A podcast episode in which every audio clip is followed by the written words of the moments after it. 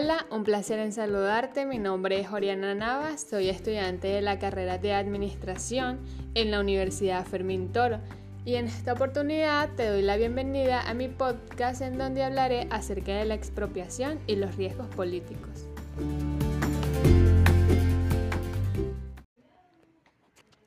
A manera de introducción, cualquier empresa que se encuentra en estado de internalización ya sea asentada o en proceso, ha de ser frente a múltiples riesgos. Cuando se habla de riesgos políticos, hace referencia a la inestabilidad provocada por modificaciones realizadas en el marco normativo vigente en cada país, afectando los intereses de los comerciantes o de los inversionistas extranjeros.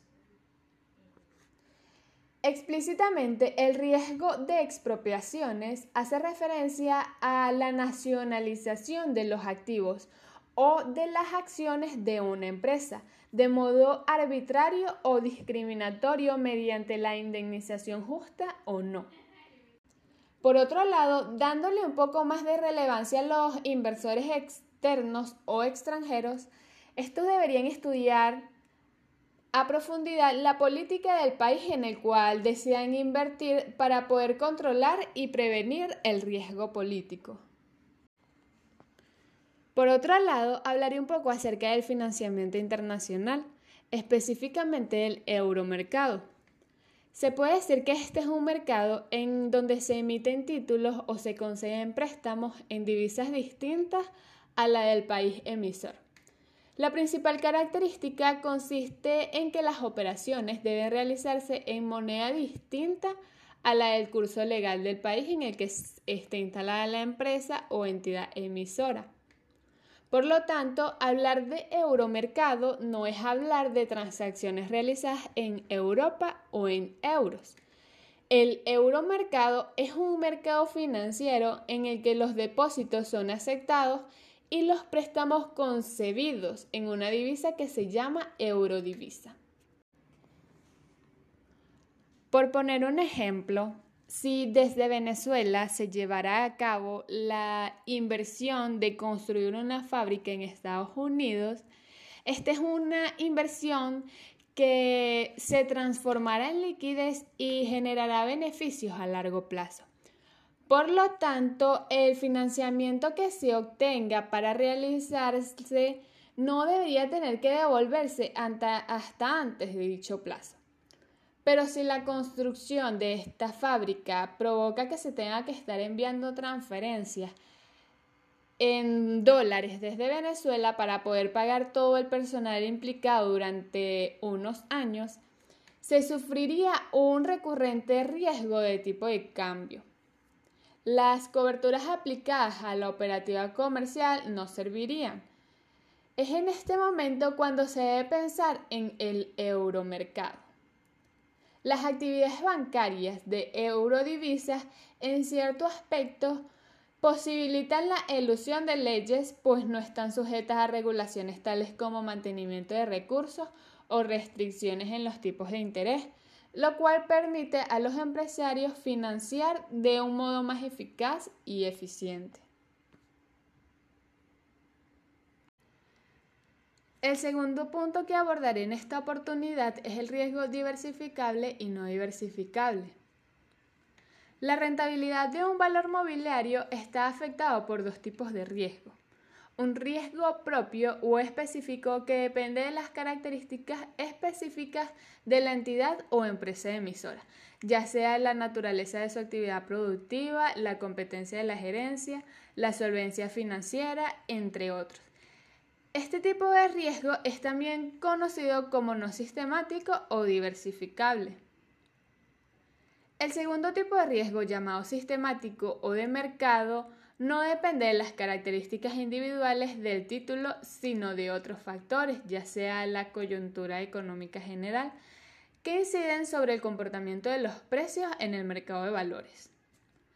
A este segundo tipo de riesgo también se le denomina como no diversificable, ya que no será posible eliminarlo mediante la diversificación, dada la correlación existente entre la rentabilidad del título en cuestión con las rentabilidades de otros títulos a través del índice bursátil que resume la evolución del mercado.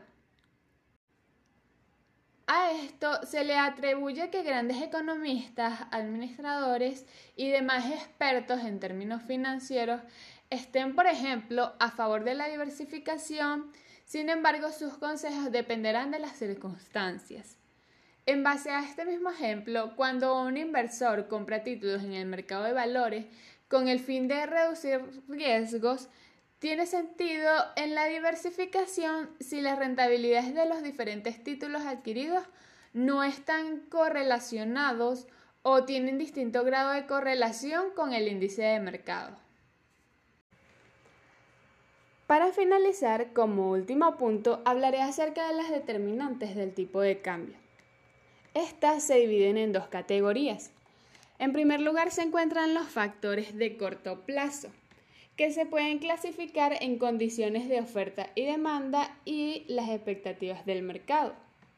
Con respecto a las condiciones de oferta y demanda, se podría colocar el ejemplo de lo que se ha vivido en Venezuela, es decir, a mayor demanda, mayor probabilidad de que el cambio aumente. Y con respecto a las expectativas del mercado, esta se enfoca en proyecciones, las cuales de forma previsiva el tipo de cambio puede variar bien sea aumentando o disminuyendo para hacerle frente. De hecho, las esperanzas que se forman en torno a los cambios venideros de los diferentes precios son una de las razones principales que justifican la existencia de futuros financieros y de la mayoría de los instrumentos financieros derivados. Por ejemplo, si se cree que la moneda local, está sobrevaluada, la inversión extranjera tenderá a salir del país, originando una presión más para la devaluación del tipo de cambio. En contrario, si se cree que la moneda local se encuentra subvalorada, entonces la inversión extranjera se inclinará al incremento.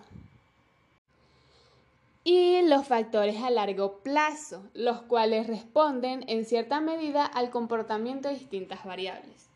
Por nombrar algunas se encuentran la tasa de interés, la balanza de cuenta corriente y la tasa de inflación.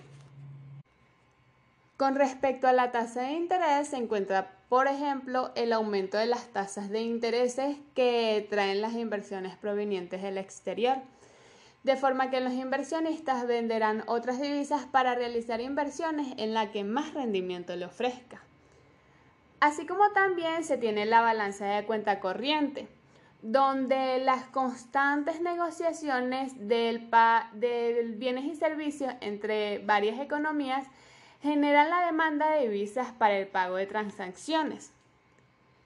Y finalmente, la tasa de inflación, donde las tasas altas de inflación dentro de una economía pueden repercutir de forma inversa sobre el tipo de cambio.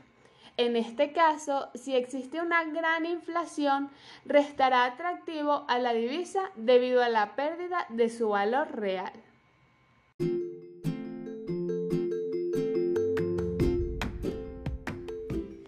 Muchas gracias por su atención, espero hayan entendido y disfrutado este importante tema.